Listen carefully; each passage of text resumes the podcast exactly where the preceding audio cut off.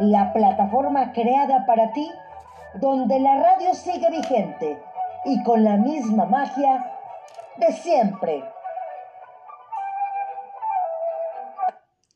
Hola, ¿qué tal? ¿Cómo están? Las 12 del mediodía con un minuto. Los saluda su amiga Marta Valero en este programa número 126 de Radio Sum MH de la Alcaldía Miguel Hidalgo. Como se los dije, lunes 28, día de San Judas, los que creemos en este gran santo, cada 28 lo celebramos. Y bueno, las efemérides del día de hoy, un 28 de junio, nacieron figuras de la cultura como el filósofo Juan Jacobo Rousseau y el dramaturgo Luigi Pirandello. Murieron el pintor Emenegildo Bustos y el músico René Villanueva Sandoval. El santoral del día de hoy, San Irineo, San Juan Southward, Santa María Dusaosi y San Pablo I Papa. San Pablo, así como mi papá, Pablo Valero, que en paz descanse. Y vías de contacto, radiosummh arroba hotmail.com. Pueden buscarnos como Cultura MH, que es la página de la Alcaldía Miguel Hidalgo del área de convivencia y cultura. Y también a su servidora en Facebook como Marta Valero Locutora. Y también en cualquiera de sus plataformas digitales favoritas este programa que se está grabando. Ahí va a estar en el Spotify, así es que búsquenlo y también los anteriores. Y bueno, también las redes de la alcaldía en Twitter, alcaldía MHMX. Facebook Alcaldía Miguel Hidalgo y la página de la alcaldía www.miguelhidalgo.cdmx les recordamos mantener cerrados los micrófonos por respeto a nuestra gran invitada del día de hoy. Y si quieren hacer un comentario, ya se pueden alzar la manita o pueden escribir a través del chat. Y también recordarles que se dedica hoy a la colonia irrigación y que la alcaldía tiene 89 colonias y el día de hoy le corresponde a la colonia irrigación. Y bueno, recordarles que Radio Suma MH se transmite lunes, miércoles y viernes de 12 a 13 horas. El mismo enlace, los que entren hoy por primera vez, guarden el enlace para que puedan ingresar cualquier día, lunes, miércoles y viernes. Y los jueves nos toca jueves de museos. Y bueno, pues ya estoy viendo a nuestra queridísima invitada y pues le voy a dar la más cordial bienvenida y es la licenciada María del Pilar Mere Palafox y mejor conocida como Pilar Mere. Así es que, hola Pili, ¿cómo estás? Bienvenida Pilar.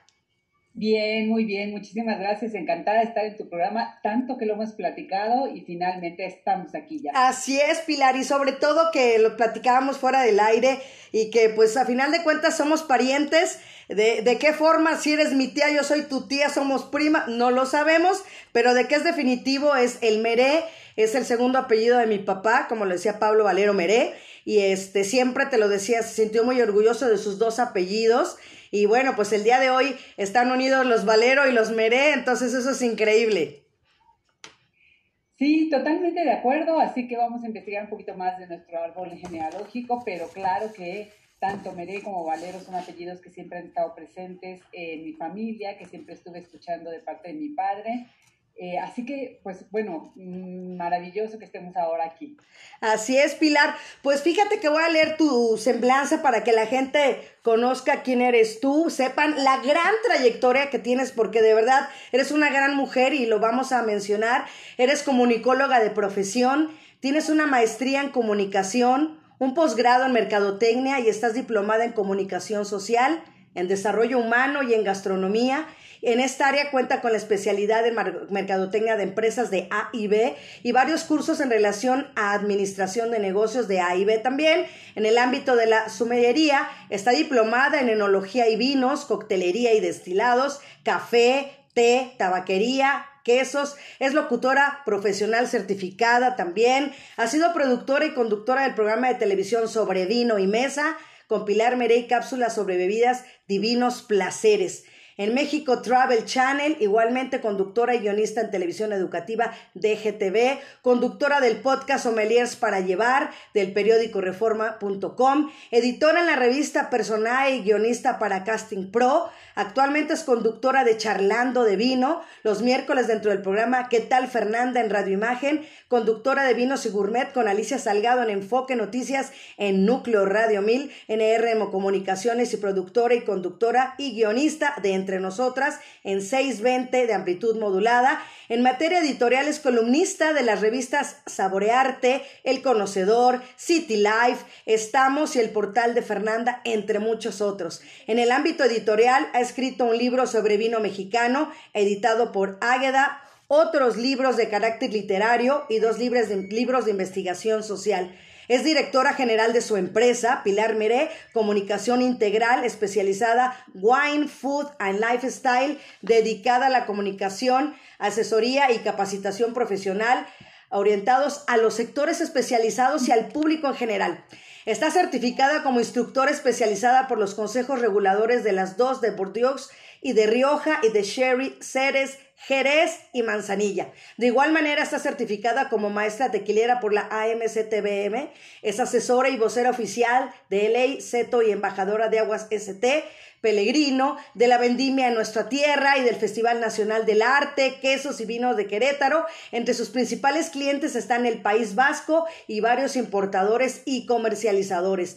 Fue presidente y la primera mujer, eso lo aclaremos, y ahorita lo platicaremos, fue presidente de la Asociación Mexicana de Sommeliers AC, como la primera mujer en ocupar la presidencia de una asociación de sommeliers en México. Esta asociación es la primera en América Latina creada hace 25 años. Como coordinadora de promoción del Consejo Mexicano Vitivinícola, periodista y sommelier, ha impartido múltiples catas y conferencias a nivel nacional e internacional a fin de dar a conocer la calidad del vino mexicano en el cual es especialista. Es jurado en diversos concursos nacionales e internacionales de vino, destilados y gastronomía.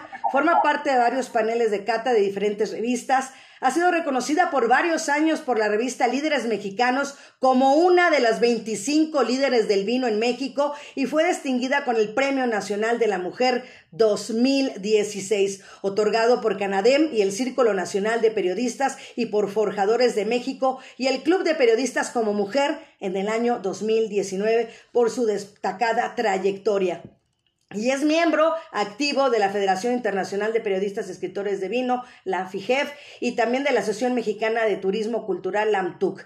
Y bueno, el día de hoy está aquí un poquito más. ¿O, ¿O qué hacemos, Pilar? O sea, eres extraordinaria y tienes toda la experiencia y bienvenida a Radio Suma MH. No, encantada y la verdad, bueno, yo creo que es una obligación seguirse preparando, así que sigo estudiando desde luego eh, y seguiré haciendo porque uno tiene la obligación, especialmente cuando te dedicas realmente a poder impartir, compartir todo lo que tiene que ver con lo que has aprendido, con los temas tan interesantes como el vino, la gastronomía, etcétera. Bueno, pues estamos obligados, así que aquí estamos. Así es, siempre actualizándose y eso es también parte importante, yo creo que en la vida, ¿no? Cada quien en su ramo donde lo, haga, eh, eh, creo que es importante, Pilar. Totalmente de acuerdo, claro que sí. Así es. Pues oye, ¿cómo descubriste tu amor por la gastronomía y por los vinos, Pilar? ¿De dónde nace? Fíjate que yo creo que la historia realmente se remonta a un tema familiar, es decir, yo creo que la cultura, eh, la cultura en general, en todos los ámbitos, tiene como principal origen la familia, es decir, eh, tu núcleo social, donde te vas desarrollando y desde ahí, bueno, pues desde siempre veía yo que mi papá, que era pues wine era amante del vino, los fines de semana había una botella de vino en la mesa, que evidentemente nosotros cuando éramos pequeñas solo lo veíamos, después cuando vamos creciendo ya nos da la oportunidad de probar, de ir conociendo, y en ese ámbito de ir conociendo no solamente el vino, sino en general las bebidas, pues vas obviamente eligiendo. En mi caso, eh, aunque amo todas, sobre todo desde el punto de vista, em, podríamos decir, documental, social, lo que representan de tradición, de cultura, etcétera, pero me voy quedando con el vino. A pesar, claro, de que para aquel entonces la cultura del vino y la oferta vitivinícola en nuestro país, sea nacional o internacional, era todavía pequeña. Sin embargo, fíjate, hubo algunos detonantes muy interesantes. Por ejemplo, me toca vivir y yo creo que en ese sentido las personas que somos contemporáneas tenemos la virtud de haber crecido, por un lado, con mundos que no eran digitales y que ahora lo son. Y entonces me toca vivir a fines de los 70 el inicio de lo que nosotros en materia de vino conocemos como nuevo mundo, es decir, países emergentes porque ya sabíamos que había los tradicionales como eh, Italia, Francia, España, etcétera, que son tradicionales y les conocemos como viejo mundo precisamente porque son productores y consumidores de muchísimos años atrás, en donde curiosamente uno de los factores principales es que eh, tienen denominaciones de origen, que claro, denominaciones mismas que se van modificando conforme desde luego va avanzando el tiempo, pero los países emergentes que ahora agrupamos en el mundo con la cabeza de Australia, Nueva Zelanda, Sudáfrica y después incluiremos Chile, Argentina, Estados Unidos, México, etcétera, eh, tienen, eh, no que no existieran, sino que tienen como un eh, detonar a fines de los 70, muy interesante porque esto provoca que al no tener denominaciones de origen, sí una sed de tener un lugar en el mundo en general del vino y de las bebidas, entonces aceptan tener prácticas agrícolas donde incluyen la tecnología, eh, no hay denominaciones de origen, reitero, y entonces, eh, obviamente esto hace que zonas vitivinícolas que no estaban consideradas viables o tradicionalmente viables, porque podían entonces tener ahora viñedos que no fueran de temporal, se acepta el riego, conducción de viñedos, etcétera, etcétera. Y luego también el trabajo enológico, es decir, en la forma de hacer el vino, también hay una apertura. Y junto con eso, que también influye, pues vivimos en un mundo globalizado, en México empieza a haber nuevos proyectos. Ya existían algunos, como puede ser Casamadero, El Acheto, em, Santo Tomás, etcétera, pero empiezan a surgir también nuevos competidores con algunas ideas diferentes. Por ejemplo, en los casos anteriores estaba hablando de, muy importante por cierto, una tradición, una historia, un origen y una eh, industria que se transmitía prácticamente de generación en generación. Y, sin embargo, ya para fines de los 70 empiezan proyectos como el de Monte donde hay realmente una visión o una imagen de negocio. Ya no era un tema familiar que se traduce de generación en generación, sino con una idea mucho más eh, de negocio y también de participar a nivel internacional. Y entonces, ellos editaban una gaceta que se llamaba El espíritu del vino, que entonces yo coleccionaba, y después, por ese tiempo, también surge el primer club de vinos en México, posteriormente trabajé con ellos, que es Club del Gourmet, que anteriormente se llamaba Club del Gourmet Grandes Vinos de España. Y, por cierto, todavía existe. Entonces, ellos también, junto con, eh, al ser miembro, llegaban a tu casa antes de la selección de vinos que hacían, una ficha donde venían zonas vitivinícolas, uvas, etcétera, y también las coleccionaba. Entonces empiezo a aprender, ya, ya no solo era el gusto, eh, el gusto podríamos decir a nivel organoléptico, sino el saber, todo lo que había atrás a nivel de cultura en una copa de vino.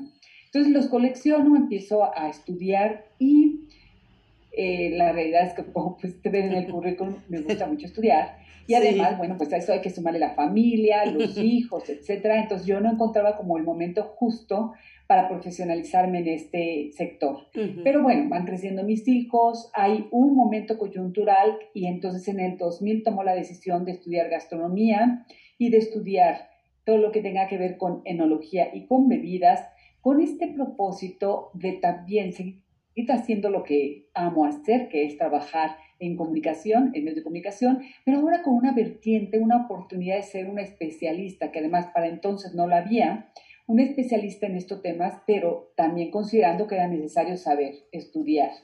Y si uno tiene esta conciencia que al, estar frente a un micrófono eres un informador, pero también un formador, tienes la obligación de ser ético y congruente. Entonces, estudio, me certifico y una gran sorpresa porque estoy hablando del año 2000, la gastronomía mexicana no tenía todavía el reconocimiento como patrimonio eh, de la humanidad, esto ocurrió hasta el año 2010 y bueno, del vino existían ocho empresas, nada más, el consumo per cápita de 250 mililitros, eh, cuando hablamos de consumo per cápita estamos hablando de lo que cada mexicano en promedio ponderado bebe al año. Entonces, 250 mililitros, estamos hablando un poquito más de una copa. El punto es que no había entonces eh, realmente muchas oportunidades eh, pero sí había un terreno muy fértil para poder eh, iniciarme en este sentido, pero claro que había que picar piedra, ¿no? Desde luego. Entonces, lo irónico del asunto, y siempre me encanta contarlo, es que me costó trabajo encontrar un nuevo empleo porque había que posicionarse en este ámbito y además como para qué tenía que tener todos los demás conocimientos si realmente en esa época lo que se quería era vender simplemente. Eh, hoy por hoy, afortunadamente, es otra historia, pero me llegaron a decir que estaba sobrecapacitada. El punto es que la, historia es linda porque me ha tocado ver el nacimiento de muchas empresas en México. Además, como lo mencionaste en mi semblanza, he tenido la oportunidad de estar trabajando cercana a vino, siempre, a vino mexicano y ver crecer a esta industria tanto a nivel de grandes, medianos o pequeños productores y desde luego seguir muy de cerca, como también el cómo ha crecido zonas vitivinícolas en México, producción, gusto de los consumidores, tanto así que hoy, aunque no es mucho, eh, siempre esperemos a que sea más, eh, tenemos un consumo per cápita anualizado de 960 mililitros. Es decir, poquito más de una botella. Sigue siendo poco, eh, pero ya hay un soporte interesante, un gusto, un reconocimiento de los propios mexicanos por la calidad del vino mexicano, por la curiosidad de conocer, y creo que eso es importante, importante perdón, recordando siempre que hay que beber con moderación y responsabilidad. Eso sí. Eso sí, totalmente de acuerdo, porque imagínate tú como sommelier estar probando, como dicen, no hombre, te podrías poner unas, pero gratis completamente, ¿no? Pero sí, siempre la responsabilidad. Sí, aunque en este punto me gustaría hacer una mención interesante. Es decir, los sommeliers, porque el ejercicio de cata está al alcance de todo el mundo. Los sommeliers, además de estudiar eh, todo lo que había mencionado, es decir, historia, geografía vitivinícola, eh, características de uvas, eh, regiones, etcétera, etcétera, es una información muy, muy amplia, porque además es a nivel internacional, tenemos que hacer un ejercicio de cata cotidiano. Pero aquí lo importante es que en un trabajo profesional nosotros no nos bebemos el vino. Lo escupen, ¿no? Lo probamos, lo analizamos y lo escupimos. Ya en un terreno social, evidentemente, como así lo permitimos, pero es elemental que tenemos que tener este ejercicio para que nuestros sentidos estén totalmente, nuestros sentidos y nuestro conocimiento estén totalmente al día. Así es, totalmente, se tiene que escupir y todo el mundo diría, ¿por qué, por qué lo hace, no? Y esa es la razón, para a final de cuentas, pues no, no consumirlo y aparte, pues es una cata, tienes que tener la diferencia de los sentidos y del gusto para poder definir precisamente una cata. Así es, totalmente de acuerdo. Y con eso es suficiente, es decir, con la vista, el olfato, el gusto y el tacto, es suficiente para hacer una evaluación del vino, que esa es una de las principales funciones del sommelier. El enólogo hace el vino, nosotros evaluamos temas de calidad y claro, después y de forma muy importante somos los asesores, los vendedores, ya sea en tiendas, en restaurantes, etcétera, y también de esta otra parte muy bonita que es el poder asesorar sobre maridajes, armonizaciones y que eso fue, además de una pasión particular, la convicción de tener que estudiar gastronomía.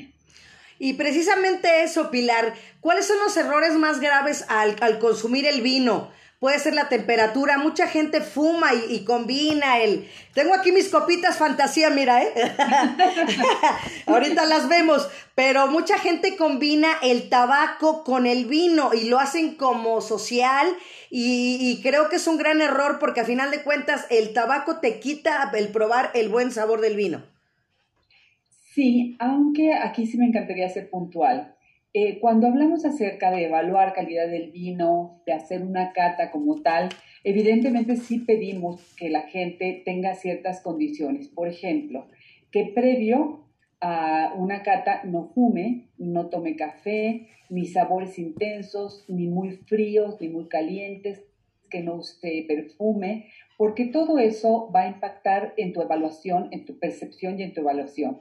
Pero una vez hecho esto, y mucho el trabajo que hago en conferencias y en catas es enseñarle a la gente estos puntos, cuando ya el vino se traduce a un entorno eh, social, creo que ya tenemos que entender eh, los hábitos y costumbres de la gente.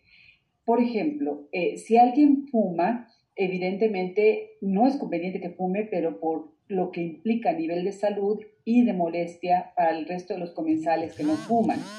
Pero, eh, y normalmente dentro de lo que estudiamos, por ejemplo, cuando tú leías la semblanza que estudiamos tabaquería, no es cigarro lo que estudiamos, son puros. Es decir, tiene otra connotación porque hay también un factor de historia, de elaboración, desde el campo, desde mm, cómo se planta, calidades, un poco como podría ser el tema de la vid, del café, del té y en este caso del tabaco de puro. Pero, te decía, ya entrando en un terreno social, pues la verdad es que no puede ser tan estricto. Si le pides a la gente que una vez que conoció el producto, ahora sí, entra dentro de un tema eh, o un ámbito social y de armonización, por ejemplo, con la gastronomía. Recordando un poco lo que decía, sí, efectivamente los sabores muy fríos, muy calientes, mucho ajo, mucha cebolla, todo esto va a impactar en tu percepción agradable del vino. Entonces procuramos siempre que exista un factor de moderación para que tu experiencia con el vino sea, con el vino y la gastronomía sea lo más agradable. Pero creo que hay que entender también que el vino tiene una parte social importante. De hecho, se menciona que es la bebida más social y sociabilizadora después del café. Es decir, hoy por hoy podemos estar en cualquier evento, sea la presentación de un libro, una muestra pictórica, etcétera, etcétera, o eventos sociales donde el vino tiene una presencia. Y después también recordar que es una bebida de moderación, es decir, tiene alcohol, es producto de una fermentación, es un fermentado, no un destilado, es un producto vivo, pero tiene un, un alcohol moderado que va de los 9,95 hasta los 14.5 y, que siempre se va a recomendar, eh, obviamente, combinarlo con la gastronomía y, por cierto, también con el agua, o sea, beber agua. Es importante mantenerse hidratados. Y esto lo menciono porque entonces lo que se ha llegado a establecer a través de investigaciones médicas muy serias es que una ingesta moderada y sistemática, es decir, una o dos copas al día, trae muchos beneficios para quien lo consume a nivel de prevención de salud, es decir, gracias a los componentes que contiene el vino, entre ellos muchos antioxidantes, cuando tú bebes con moderación, resulta que te proteges contra enfermedades cardiovasculares, algunos tipos de cáncer, eh, es bueno para el tema de memoria, te protege contra Alzheimer y las investigaciones siguen. Y esto en gran medida por todo lo que tiene. Pero además, si tú conservas esa moderación, resulta que una copa que va a tener este porcentaje bajo de alcohol, pues lo que hace es que te relaja, por eso los cardiólogos lo recomiendan especialmente tomar una copa de vino tinto en la noche, te relaja y te permite empezar a disfrutar mucho más sin tanto estrés, el estrés cotidiano en general de la vida, de la plática, la conversación con los amigos. Y dos copas es un tanto como euforizante, sin llegar obviamente a extremos. Y ahí detenemos obviamente que esa es la cantidad responsable y de moderación que se debiera beber, desde luego. Entonces creo que al final del día, ya en ese entorno social, lo que le pedimos a la gente es que disfrute, que disfrute el vino, que disfrute la gastronomía, la armonización de ambos, sobre todo que disfrute sus grandes momentos, porque creo que esos grandes momentos en general están acompañados de una buena copa de vino y sobre todo de personas. Así es, es un, es un área de convivencia, como decías tú, puede ser primero individual, ¿no? De aprender, de hacer una buena cata, porque todos, como lo dices tú, podemos aprender a hacer una buena cata y creo que es increíble, yo creo que será una bonita experiencia y además como dices tú, ya en lo colectivo también está bien, pero ah, me surge aquí una duda, Pili. Eh, me recomiendas, haz de cuenta ya, ayer, ayer precisamente comentaba con alguien que me decía, no, tómate una copita, porque tuve insomnio el sábado, ¿no? Mucho insomnio.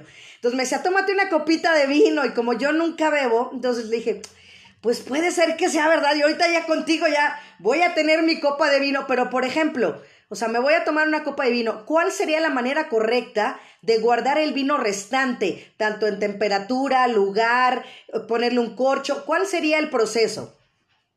Mira, como esto sí sucede en muchas ocasiones, hay varias opciones. Una botella de la que conocemos normalmente tiene 750 mililitros. Lo ideal es descorchando el vino como el oxígeno lo va a tocar y en una parte positiva va a permitir que el vino al oxigenar abra, es decir, que se exprese mejor aromática y gustativamente, también es cierto que cuando lo toque el oxígeno va a empezar esta parte de decrepitud, es decir, el vino producto vivo se va a empezar a morir. Entonces lo ideal es descorchar la botella y tener, obviamente, dos, tres personas para que esa botella dentro de un consumo moderado se termine. Pero si esto no es así y finalmente uno está buscando mantener quizá este criterio de beberse una copa al día y sobre todo si es en la noche relajarse, mira, hay muchas opciones. La primera opción puedes comprar botellas más pequeñas. Es decir, media botella. Hay incluso unos botellines que son muy, muy pequeñitos que te dan prácticamente para una copa. Varias casas a nivel nacional e internacional la tienen. Esos botellines tienen además un taparrosca usualmente. Mm. Entonces puedes ponerle el taparrosca y si queda algo lo pones en la parte más baja del refrigerador. Si no tienes una cava que tenga una temperatura razonable. Si estuviéramos hablando de la botella de 750 mililitros, hay unas bombas de extracción de oxígeno de manera manual, porque claro que hay sofisticadas que inyectan un gas inerte, etc. Aquí lo que se pretende es extraer el oxígeno eh, lo mayor posible.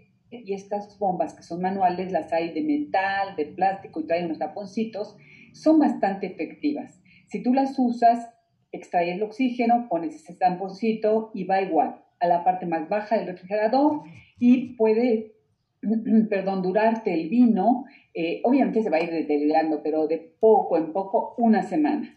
Y esto reza en general para la mayoría de los vinos. Entonces creo que siempre hay alternativas, podemos disfrutar el vino y tratar de conservarlo lo mejor posible. Muy importante. Una botella cerrada también se tiene que cuidar. Normalmente decimos que lo ideal es tener una cava.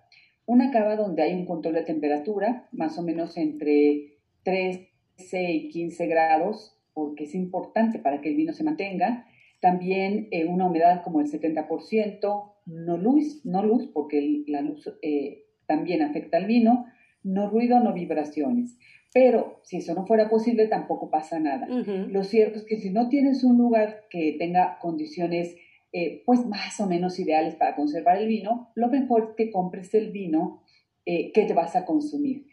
Pensando que hay una categoría de vinos, vinos jóvenes que no tienen un gran paso por, por barrica, que están listos y que su consumo es de acuerdo a nuestra terminología, consumo inmediato, que no quiere decir que la compras te la tienes que beber. No, no, no. consumo inmediato que está considerado para vinos jóvenes es de 1 a 3 años más o menos. Así ah, que siempre hay alternativas y además de disfrutar estos vinos jóvenes, que son una maravilla, es decir, para disfrutar el vino no tienes que tener el gran reserva y un platazo de comida. No, pueden ser estos vinos jóvenes que están muy bien elaborados, que también, obviamente, al ser jóvenes y tener menos tiempo y menos insumos, también son bastante más económicos y con ello puedes encontrar todo el placer de disfrutar además tu comida del día a día. Sí, porque tenemos el mito, como dicen, ¿no? El vino entre más viejo mejor. Ese es, ese es un mito, definitivamente, ¿no, Pilar? Totalmente un mito, porque no todos los vinos tienen el mismo diseño, es decir, la misma curva de vida. Eh, reitero que cuando tienes un vino joven que no tiene paso por barrica, su consumo debe ser inmediato, mencionando lo que ya dije. Inmediato quiere decir uno a tres años. Pero que sí es importante eh, y las fichas se pueden encontrar siempre muy fáciles en internet, la ficha de cada vino, porque ahí te van a decir, muchas veces viene en la etiqueta o en la contraetiqueta, te van a decir cuánto tiempo tiene en barrica. Y podríamos decir que a mayor paso por barrica, mayor potencialidad de guarda. ¿Esto qué quiere decir? Que si yo tengo un vino que tiene 12 meses en barrica, ya, ya tiene un potencial para poder envejecer. Pero si tiene 36 meses, tiene todavía mejores características. Claro está, recordando que es importante el manejo del vino, que si lo vas a guardar y quieres que evolucione y evolucione bien, tiene que estar cuidadito bajo las mejores condiciones de temperatura, humedad, no luz, no ruidos, no vibraciones. Y Pilar, ¿cuáles son las zonas vitivinícolas en México y cuáles consideras que tienen la mejor entrega en calidad y por qué? Pues mira, muy importante, es una pregunta muy interesante porque las zonas vitivinícolas registradas eh, son Aguascalientes, Baja California, Coahuila, Querétaro y Zacatecas. Pero en realidad, esto es, digamos, lo, que originalmente rezó durante mucho tiempo. Hoy, de manera en algunas zonas experimental, en otros ya consolidada, tenemos nuevas zonas, Guanajuato, Chihuahua, Puebla, Nuevo León, Durango, Sonora, San Luis Potosí, Guadalajara. Como decía, algunas son experimentales, pero ya suman eh, prácticamente 14 estados que tienen viñedos y que ya están empezando muchos de ellos a producir vino. Ahora, hablar de calidad es un tema un tanto subjetivo. Efectivamente, México tiene, es un país que tiene calidad, pero las condiciones eh, que nosotros llamamos terroir, es decir, clima y suelo, que se requieren para tener uva de calidad, uva de la familia Vitis vinifera, no son las mismas ni en el norte ni en el centro. Y históricamente hablamos siempre de una franja internacional del vino, hemisferio sur, hemisferio norte. Es decir, si ustedes vieran un mapa, podríamos trazar en el hemisferio norte la franja internacional entre los 30 y 50 grados y de igual manera en el hemisferio sur.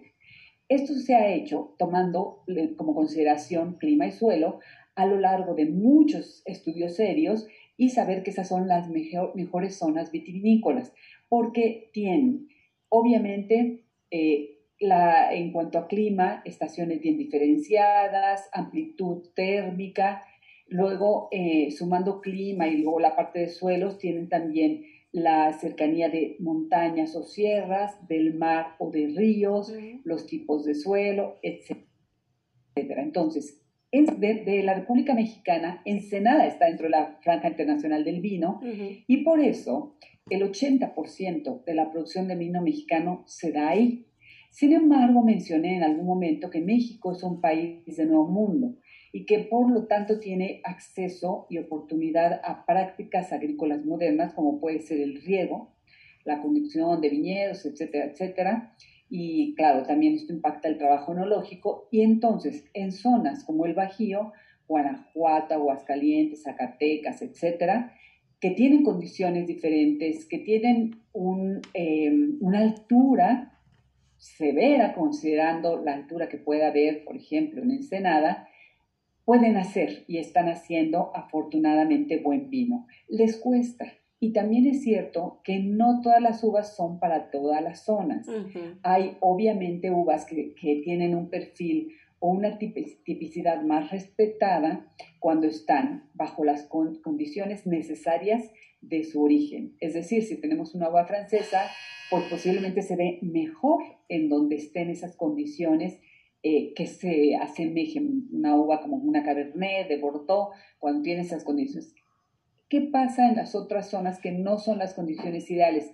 Que tanto agricultores como enólogos buscarán que se conserve la tipicidad de la variedad también que se regionalice, provocando entonces tener vinos de buena calidad con una expresión propia, es decir, ligeramente diferente. Así que se puede, México está haciendo eh, vinos de calidad, reitero, sí, todavía la producción mayor se encuentra en el norte, ya mencioné las condiciones, pero todos los estados que están participando ahora y que de verdad nos, algunos nos sorprenden, otras sí fueron zonas vitivinícolas viejas, es decir, cuando se originan los primeros eh, plantíos en México, como puede ser, por ejemplo, Puebla, eh, muy al principio, cuando la llegada de los españoles hubo viñedos por ahí. Ahora pues están retomando esta vocación de la vid y el vino y yo creo que es una oportunidad grande para México para ser productores y además tener una presencia internacional. Y aquí me gustaría hacer un paréntesis, aunque a Molino me gusta su expresión, todo lo que estado mencionando, también hay que mencionar de manera muy puntual que es una industria, el vino es un producto y por tanto es generador de empleos. Así Impacta a otras industrias como son la del turismo, de la hotelería, de la restauración y creo que ahí hay un valor importante porque entonces al generar empleos empleos para nuestra gente, también genera riqueza para nuestro país. Completamente de acuerdo, totalmente, de verdad. Oye, otra pregunta que también tengo una duda, así como cuando se escupe también, ¿para qué sirve el agitar la copita? El que, ¿Cuál es la función y si siempre se tiene que hacer? Eh, para todos los vinos conviene la oxigenación. Lo que hacemos al agitar una copa es justo romper moléculas que se integren aromas y por ende también sabores y el vino se exprese mejor aromática y gustativamente. Entonces a todos los vinos les hace bien. Ahora, incluso hoy tenemos ya oxigenadores externos, ¿no? Y hay de muchas formas. Puede ser dentro de esta parafernalia del vino una manera muy divertida y un disfrute, además de su función de oxigenar el vino. Eh, es interesante saber que eh, hay otras formas de poder oxigenarlo. Por ejemplo, si tengo un vino joven, una manera rápida sería esa, servir en mi copa y rotar la copa. Pero si no, también puedo usar un decantador, vamos hasta una jarra, y vaciar lo que hay en este vino, en esta botella, hacia mi decantador, mi recipiente. Y lo que estoy haciendo es trasvasarlo para que justo al hacer esto el vino oxigene y abra mucho más rápido. También es cierto que cuando tenemos vinos que han estado guardados en la botella, primero han estado guardados en una barrica 24 meses, luego en la botella, porque también hay una crianza de botella, y luego el tiempo que estuvieron tal vez en nuestra cava, entonces conviene también que oxigenen. Así que muchas veces por eso decimos que si vamos a probar un vino de un cuerpo medio, medio alto o alto, y que es quizá de una añada 2014 o 2012, bueno, conviene descorcharlo dos horas antes para que oxigene y cuando lo probemos el vino abra. Pero también hay que tener cuidado. Hablaba yo de este proceso de pasar a un decantador o que es un trasvase con el fin de oxigenar, pero aquellos vinos que son muy viejos, hablando tal vez de un niño que tenga 20 años, que tenía todas las características para poder envejecer, envejecer y estuvo muy bien guardado en una cava, ese vino ya tiene una evolución importante. Esa evolución lo hace ser mucho más redondo, eh, todos sus elementos están como más integrados y pudo haber creado, si es un vino tinto, sedimentos, es decir, taninos polimerizados, taninos es esta parte, este antioxidante que contiene el vino, eh, y puede haber creado sedimentos, entonces por eso a veces hablamos de vinos que se decantan. Es decir, el proceso de decantación que, que en lo que varía con el que yo cité es que voy a vaciar de mi botella a un decantador ese vino, pero con muchísimo cuidado para no golpearlo y no estropearlo pero además para que esos sedimentos se queden en la botella y no pasen a mi decantador y luego a mi copa. Es un tema de protocolo de servicio, tiene una razón y ese vino evolucionado no conviene golpearlo, es decir, se va a oxigenar de una manera más amable, más suave. Y es un trabajo que usualmente hace un sommelier cuando se trata de hacerlo dentro de un restaurante, pero que los productores de todos los accesorios Incluso han creado decantadores con un coladorcito por si se quiere hacer en casa y no, no es tan diestro, Exacto. esos sedimentos no lleguen luego a nuestro decantador y posteriormente a nuestra copa. Entonces es un mundo fascinante donde hay muchas otras pequeñas industrias que participan con el fin de hacer más disfrutable la experiencia del vino. Oye, Pilar, ¿y también es necesario a fuerza que se tenga que beber en copa? lo necesario es así como, si no tengo una copa ya no me puedo beber vino, no. Yo creo que ahí no hay que ser tan absolutos. Es recomendable, eso sí, muy recomendable que sea una copa y preferentemente, si se puede, que sea de, cristal, no de vidrio. El cristal es más delgado, es más poroso pero claro, si no se tiene más que una copa de vidrio, no pasa tampoco nada. Lo que pasa es que cuando queremos enseñar a la gente, le pedimos que tenga una copa de cristal y una de vidrio y se sirva el mismo vino y que compruebe directamente cómo hay una mejor expresión en el cristal que en el vidrio. Wow. Recomendamos desde luego la copa porque está diseñada justamente para ese correcto disfrute del vino, es decir, tiene una base, tiene un tallo y tiene un globo. El globo nos servirá, es decir, eh, donde servimos el vino, para que el vino oxigene.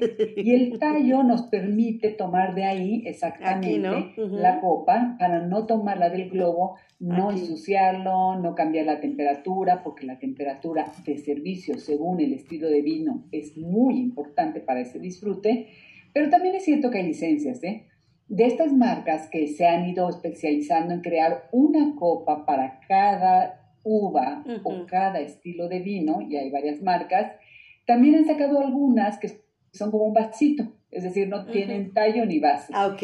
Y lo han hecho con este afán de, muy orientado a la gente joven y que sea más divertido, más lúdico. Entonces yo creo que aquí, si se puede, como en todas las disciplinas, todas las industrias, pues conviene, obviamente, tener al menos lo elemental para disfrutar el vino. Es como si yo te digo, eh, en el terreno de la gastronomía, Claro que tú podrías comer perfectamente con las manos, ¿no? O con una tortilla, pero se hicieron los cubiertos. Y es mejor un cubierto de metal que un cubierto de plástico. Pero si no lo tienes, tampoco quiere decir que no vas a comer. Mm, tampoco quiere decir que no vas a disfrutar una copa de vino. Solo que en ese camino, en esas investigaciones que se han hecho, siempre será más disfrutable una copa, especialmente si esta copa es de cristal y si es la adecuada para ese vino, para esa variedad. Así es, y nos decías de las partes de, la copa, porque todo el mundo toma así, ¿no? Agarrándolo aquí, ¿no? Y, es el gran, ahí te das cuenta tú como gran sommelier el error, el otro por acá, y, resulta que no, que tiene que ser por el tallo. O sea, un experto debe de tomar una copa por el tallo, cualquier modelo que sea, tiene que ser por el tallo para no calentar también la, la temperatura con tu misma mano, ¿no? Del, del vino o, o, toman por aquí o por acá o ponen los deditos como si fuera cigarro, ¿no? Entonces, eh, repítenos las partes de, de, la copa para que la gente que nos está viendo y escuchando la sepa bien.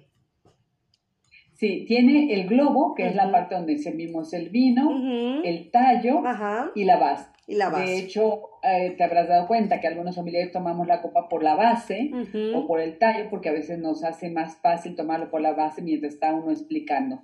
Pero básicamente es eso. Ya después viene toda la sofisticación del tamaño y la forma de la copa, además de, obviamente, el material. Sí, me encantaría, y es una recomendación para todos, yo siempre digo, todo lo que les explico no me lo crean, experimentenlo, porque al final el tema del vino, aunque tiene bases muy sólidas en todo lo que decimos, lo cierto es que al entrar en nuestro ámbito personal y nuestro paladar se vuelve un tema de, de podríamos decir, percepción. Entonces, que lo hagan con eh, descorchen su botella, pongan un vasito de plástico, pongan uno de unicel, que ya no debe haber unicel, pongan una copa de, vidrio, una de cristal y prueben. Obviamente oxigenen el vino, llévenlo a nariz y se van a dar cuenta como ese mismo vino, obviamente la de cristal va a tener una expresión mucho mejor, más placentera y se va a mostrar en toda su capacidad aromática y gustativa. Y se vuelve divertido hacer este tipo de ejercicios. Y cuando yo digo entrar en el nivel de las percepciones, es muy importante porque, aunque yo mencioné de manera muy clara que un sommelier tiene, entre otras funciones, la de calificar un vino, es decir, la de evaluar si el vino tiene todos sus elementos, todos los que lo integran en equilibrio y por tanto es un vino redondo, lo cierto es que el gusto es subjetivo y es particular. Entonces yo puedo presentarles un champán maravilloso, carísimo de París, etcétera, y a alguien no le gusta. Se vale, se vale. No quiere decir que es terrible que no le guste porque entonces no sabe. No, no, no. El gusto es subjetivo y está muy enlazado al paladar de cada quien y a veces a los usos y costumbres la propia gastronomía de cada lugar. Así es, y hablando de gastronomía y la combinación del vino, lo que sería un maridaje es realmente encontrar la perfecta relación entre un plato, un buen plato y un buen vino. Sí, totalmente. Eh, es decir, la descripción de un maridaje es el arte de combinar la gastronomía y el vino para que sus cualidades y características, la de ambos en esa conjunción, resalten.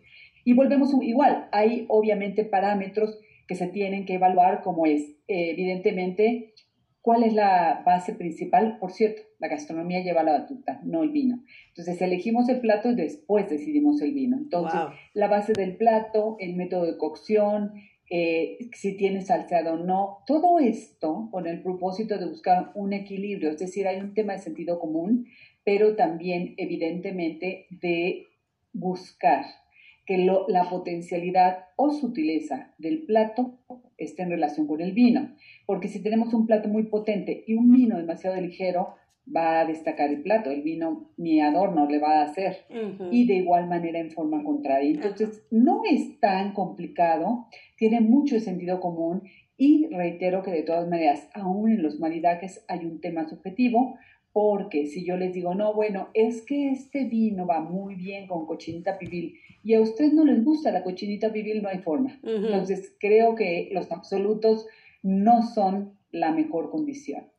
Así es, y también eh, podemos decir que se va relacionando, como lo decíamos, el tinto con cierto alimento, el blanco con cierto alimento, los rosados. ¿Nos podrías decir cuáles serían más o menos lo que en teoría, como dices tú, no es lo absoluto, pero es lo más recomendable? Sí, bueno, eh, en esto que ha sido tradicional de pensar vinos blancos con pescados y mariscos y vinos tintos con carne, por dar una generalidad, obviamente ya no están en uso exacto.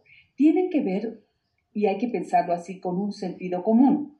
Obviamente un marisco es un poco o bastante más sutil que una carne de cordero. Entonces, desde ese parámetro está bien. Pero hoy no solo tenemos tintos vinos blancos, tintos y rosados, además de espumosos, etcétera, de varias categorías más. Tenemos dentro de los vinos blancos, los vinos blancos jóvenes y los vinos que tienen barrica, ya sea porque se fermentaron en barrica o porque pasaron una, una barrica o tiene lías, etcétera, etcétera. Es decir, hay una potencialidad diferente aunque los dos sean vinos blancos. Lo mismo rezará para los vinos tintos.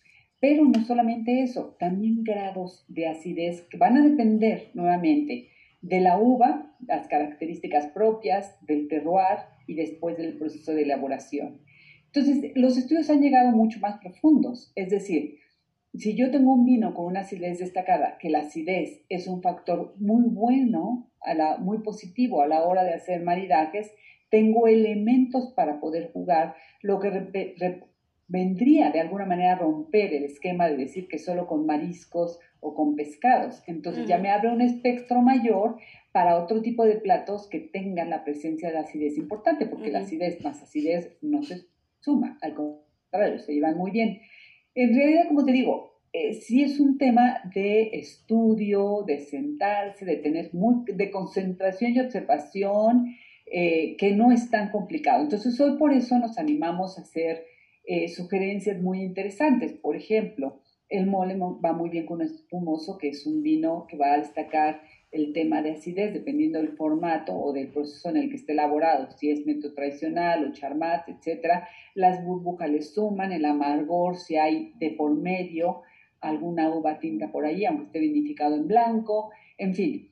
También hacemos armonizaciones con chocolates, pero claro, no es cualquier chocolate, depende del chocolate chocolate que tiene, si tiene más leche, menos leche, más azúcar, algún otro elemento y con qué vino. Entonces, la red se vuelve un universo muy amplio y siempre la petición es, a ver, hagamos caso del sentido común.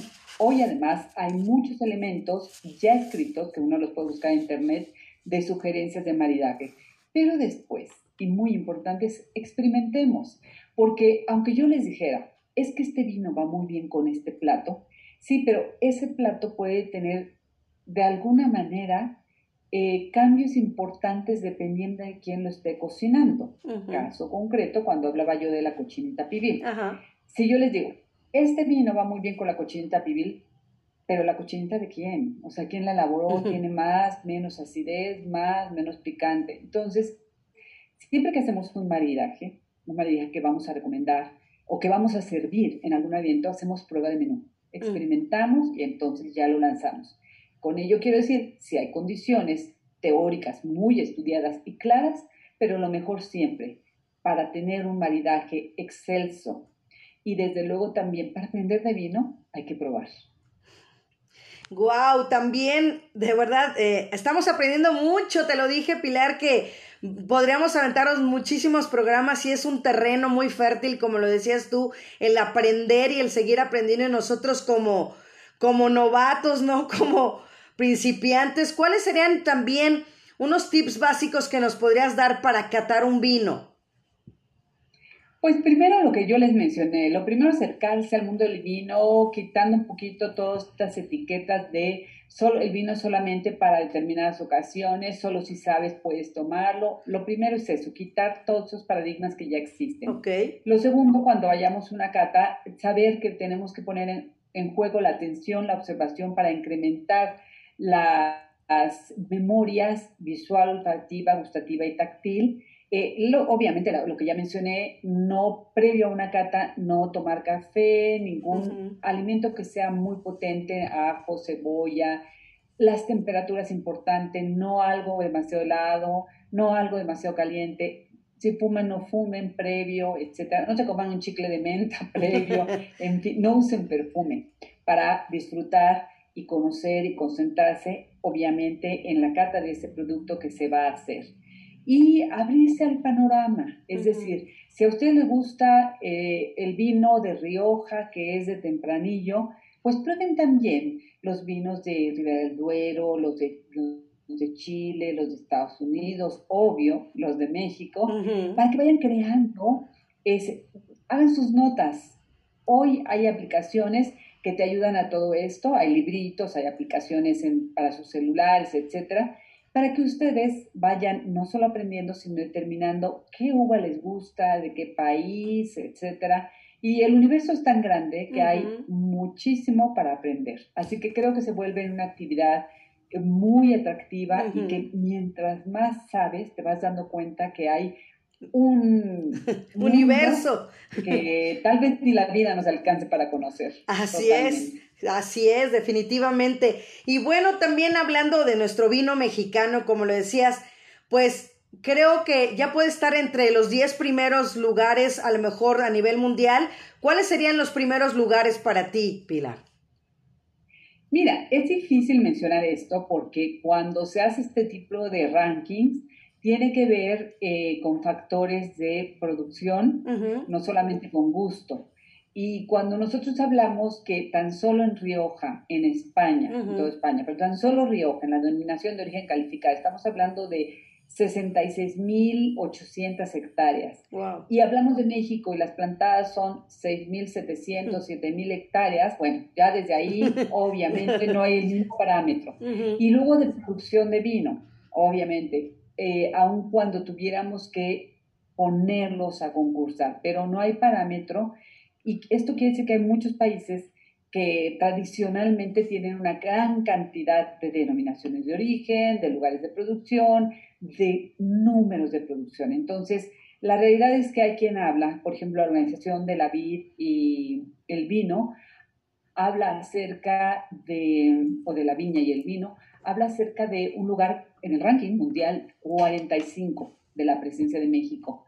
Pero lo que nos complace muchísimo es que cada vez son más las empresas, aún pequeñas, aun cuando no tengan capacidad de exportación, que mandan sus vinos a concursar un poco con este factor de poder tener una evaluación a, tener a nivel mundial y cada vez hay más medallas para vino mexicano. Entonces creo que ese es un factor importante.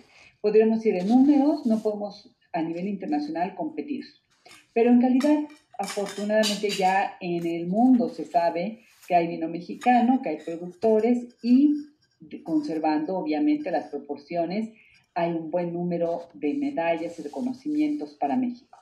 Hay que apoyar el vino mexicano porque la única manera que esta industria permanezca y crezca es no solamente porque tenemos productores, productores y agricultores que se preocupan por tener hectáreas plantadas y evidentemente productores en hacer vino, sino también tiene que ver la contraparte, es decir, personas que compren ese vino, lo disfruten, lo recomienden, lo promuevan. Por eso hace muchos años, cuando estaba yo en el Consejo Mexicano Vitivinícola como responsable de promover vino mexicano, que hoy sigo haciéndolo desde luego, eh, acuñé una frase que me gusta porque la escucho, que ya la gente la repite y es para México, desde luego. Cuando pienses en vino, decide por México. Porque esa decisión tiene un gran valor. Aquí te preguntan en el chat, ¿qué país no es productor de vinos? Al contrario.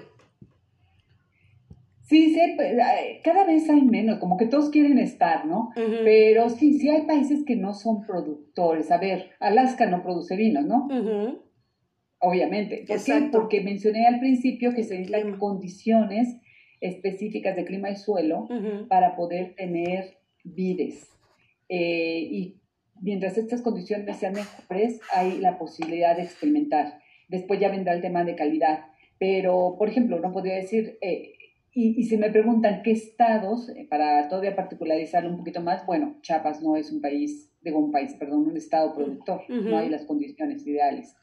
Pero también es cierto que en los países del Nuevo Mundo cada vez hay más inquietud y con la tecnología, pues no, no sabemos, ¿no? ¿Qué, ¿Qué, tal que dentro de unos 20 años ya tenemos todos los países produciendo? No lo sabemos. Así es, padrísimo, de verdad.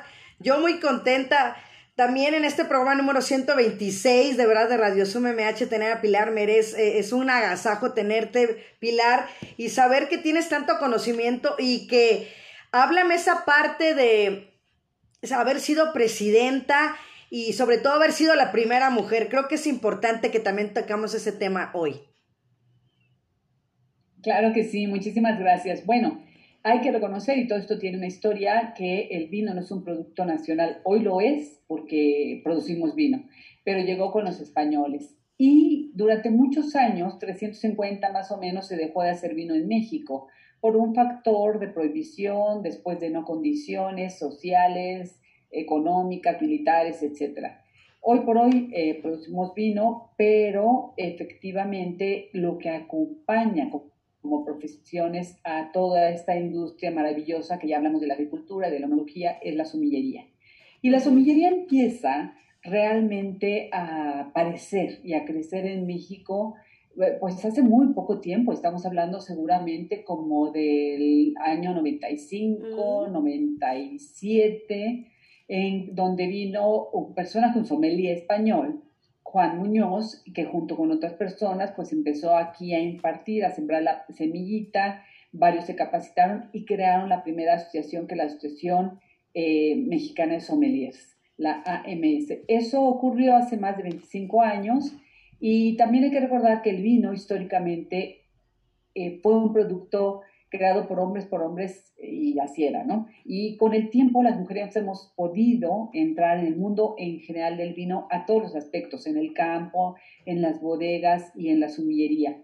Y eh, pienso yo, bueno, pues la verdad que sí soy muy pro mujer y mucho de, de, mi trabajo ha sido a lo largo, en todas las especialidades, incluyendo desde luego la comunicación, ha sido promover estas capacidades eh, que tenemos las mujeres entonces sí, definitivamente busqué durante bastante tiempo lograr estar al frente de esta asociación y claro, mi, misma que ya dejé por ahora, ya tenía cinco años, ya era un periodo muy grande y tiene que dejar desde luego todos estos cargos a manos también de otras personas para que todos aportemos. Claro. Pero sí es una gran satisfacción abrir la puerta para muchas mujeres. No, y te felicito porque realmente eres la pionera en ese aspecto y como lo decías tú, ¿no? Fíjate que tuvimos aquí hace unas semanas a una sommelier de té y ella también nos platicaba que le encantaba el té y que después, o sea, puso su negocio y de ahí se puso a estudiar. Y entonces, más o menos tu historia es un poco parecida y eso está padrísimo, porque a final de cuentas uno lo puede tomar como, ay, es, es mi negocio, como ejemplo en el ejemplo de ella, y ya vendo y me dedico a esa parte y no, es la parte eh, femenina, la parte de mujer de querer emprender, de crecer, de hacer las cosas y, y de, de, como dices tú, de plantar ese camino para los, las mujeres que vienen atrás, abrirles la puerta. Sí, totalmente de acuerdo. Entonces hay que seguir aprendiendo, hay que seguir participando. Yo creo que el mundo tiene que tener eh, todo este avance más allá del género. eh, yo creo que es eh, finalmente la conjunción de todos los talentos y capacidades de los seres humanos que integramos una sociedad. Excelente. Y fíjate que también te preguntaban aquí en el chat de, de los vinos del, del verano. De, preguntaban de los vinos de verano, ¿qué otros más existen? A ver, eh, catalogamos como vinos de verano tomando en cuenta la estación, es decir, que hace calor, que antes de pandemia pues eran vacaciones, uh -huh. por tanto era una oportunidad de ir a la playa y los vinos ideales de, ver de verano van a ser los vinos blancos y rosados, okay. no solamente porque tienen una buena, muy buena acidez, sino que se sirven frescos o eh, fríos según la característica del vino, y todo esto nos ayuda de manera importante a disfrutarlos y a mitigar el calor. Pero recién en varias de las cosas que hago en redes, son muy activa en redes sociales, hablaba yo de los vinos, de la posibilidad de tomar vinos tintos en verano y daba algunas recomendaciones que me pueden seguir en todas mis redes sociales, Instagram, arroba pmere-bajo, Facebook como Pilar Mere, Pilar Mere P, o como Pasiones Mundanas, que es mi blog. Eh, también evidentemente en canal de YouTube como Pasiones Mundanas, en Twitter. Eh, y ahí justo voy subiendo estos contenidos donde les doy tips, tips sencillos eh, para que la gente no solamente aprenda más, sino que disfrute y romper paradigmas. Es decir, también se